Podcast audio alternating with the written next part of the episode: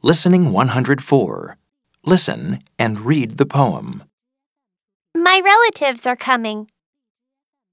We're getting ready for a really special day. My relatives are coming, and this is where they'll stay. My aunt and my uncle and my cousins Bill and Kate will be here for a week, and I just can't wait. My cousin Bill's a toddler who is nearly two. I'm an airplane, says Bill when he runs around the room.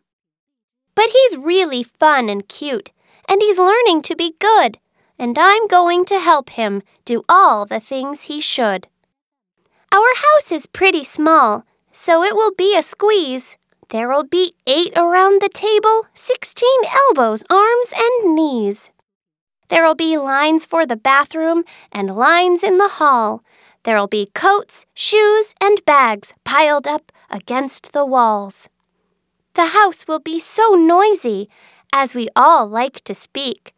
There'll be laughter and singing every day next week.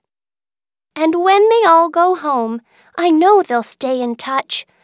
But the house will be so quiet. And I'll miss them all so much.